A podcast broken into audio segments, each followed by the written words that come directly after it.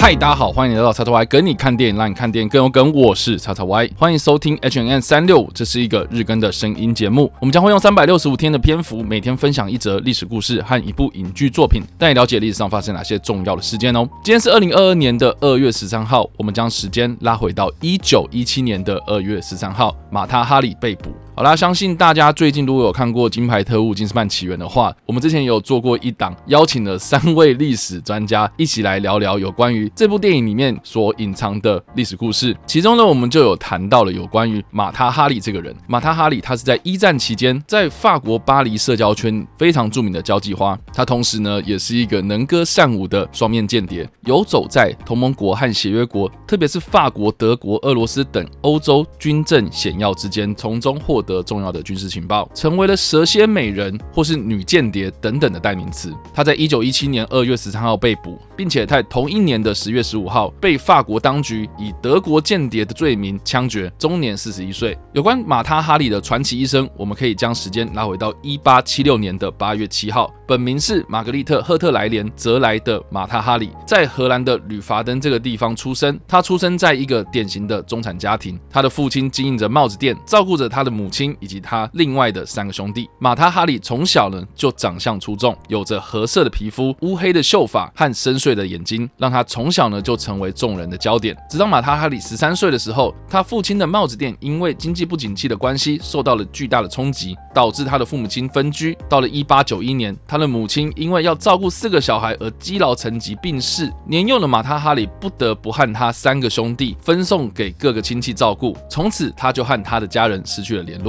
年幼的马塔哈里受他的教父所照顾，因缘际会来到了荷兰的海牙。他在十九岁这一年呢，遇到了一位曾经派驻过印尼的荷兰军官鲁道夫·麦克里奥德上尉。他们两人很快的结婚，但是因为年纪相差了二十二岁的关系，这段婚姻并不美满。他们很快拥有了一男一女的两个小孩，但是在一八九九年，他的儿子被佣人毒死之后，让原本关系就不融洽的夫妻关系雪上加霜。最后，他返回到荷兰，在一九零三年离婚。她的丈夫拥有女儿的监护权，居然一生的马塔。马塔哈里移居到法国的巴黎，展开了他的演艺事业。他透过他自己编造的故事，把自己塑造成一个来自爪哇印度僧侣的后生，并且从小学习印度教、神圣舞蹈等等的人设。并且以马塔哈里这个艺名在各大的社交圈走跳。由于当时的资讯传递并不发达，马塔哈里的身份很难被查验。加上马塔哈里姣好的身材、充满异国风情的穿着，以及充满东方神秘色彩的舞蹈，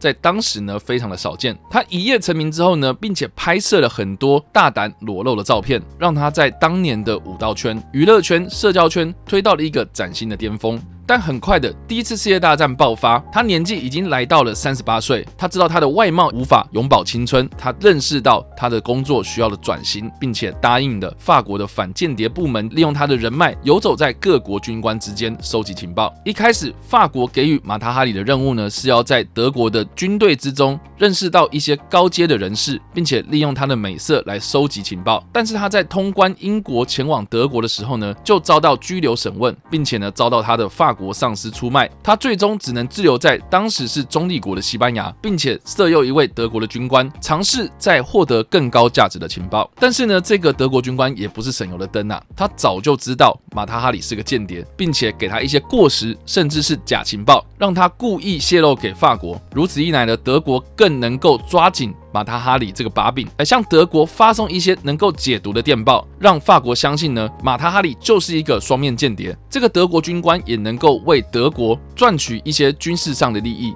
马塔哈里就这样子被利用，在一九一七年的一月。他以代号 H 二十一，在西班牙的马德里向德国柏林发送了一封电报。这封电报后来被法国的情报人员截获，并且被破译了所有的内容。很快的，法国人判断出这个 H 二十一就是马塔哈里。而值得注意的是呢，这封电报其实是使用了先前就已经被法国破解的编码方式。所以后来有很多史学家认为，这很有可能是德国为了反间而出卖的马塔哈里。德国只是借刀杀人，但是这些都没有直接的证据来证实。可以。知道的是，在一九一七年的二月十三号，马塔哈里在法国巴黎的酒店寓所之中被捕。大家如果看过《一九一七》这部电影的话，应该都知道法国、英国、德国正面临到一战战况僵局的一个局面。当时法国发动了一场攻击，这场攻击被认为是军事上一场惨败，很多的法国士兵士气低落，几十万的协约国将士在战场上死亡。因此，当时的法国政府急需要找到一个替代羔羊。马塔哈里正是这一个泄露军情的最佳人选。他被指控成德国的间谍，要为这数以万计的士兵死亡负所有的责任。很多的证据都是经过推测而断定，把矛头指向马塔哈里身上，没有直接的证据来证明马塔哈里就是一个双面间谍。他在被法国和德国互相踢皮球的状况之下，被认定有罪，并且在十月十五号这一天被法国当局枪决，终年四十一岁。马塔哈里死后呢，他的尸体一直无人认领，最终他的头颅经过了防腐处理，存入了法国解剖学博物馆。但是到了两千年，这个博物馆的保管人才发现这个头颅已经丢失。根据后来的分析研究指出，很有可能是在半世纪前，一九五四年博物馆搬迁的时候发生的遗失。但是又另外一个记录显示。